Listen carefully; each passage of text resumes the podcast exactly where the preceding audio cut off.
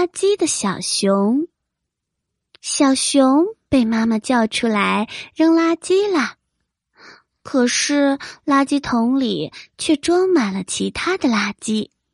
小熊手里的垃圾没有地方扔了，于是他看到前面有一条小河，他想，河水每天都在不停的流动。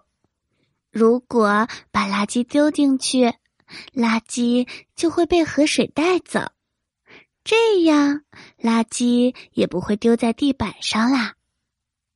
于是，小熊走到河边，正准备把垃圾往里面倒。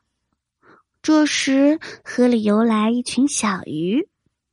小鱼对小熊说：“小熊。”你为什么要把垃圾丢进我们的家？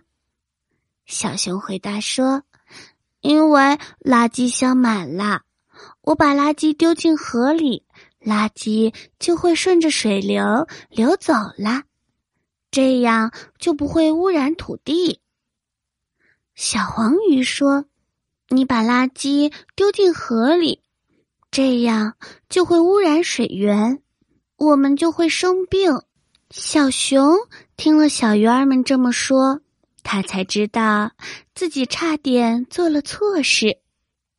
他向小鱼儿们说：“对不起，小鱼，我差点害你们没有家了。”小鱼并没有责怪小熊，他们又快快乐乐的游走了。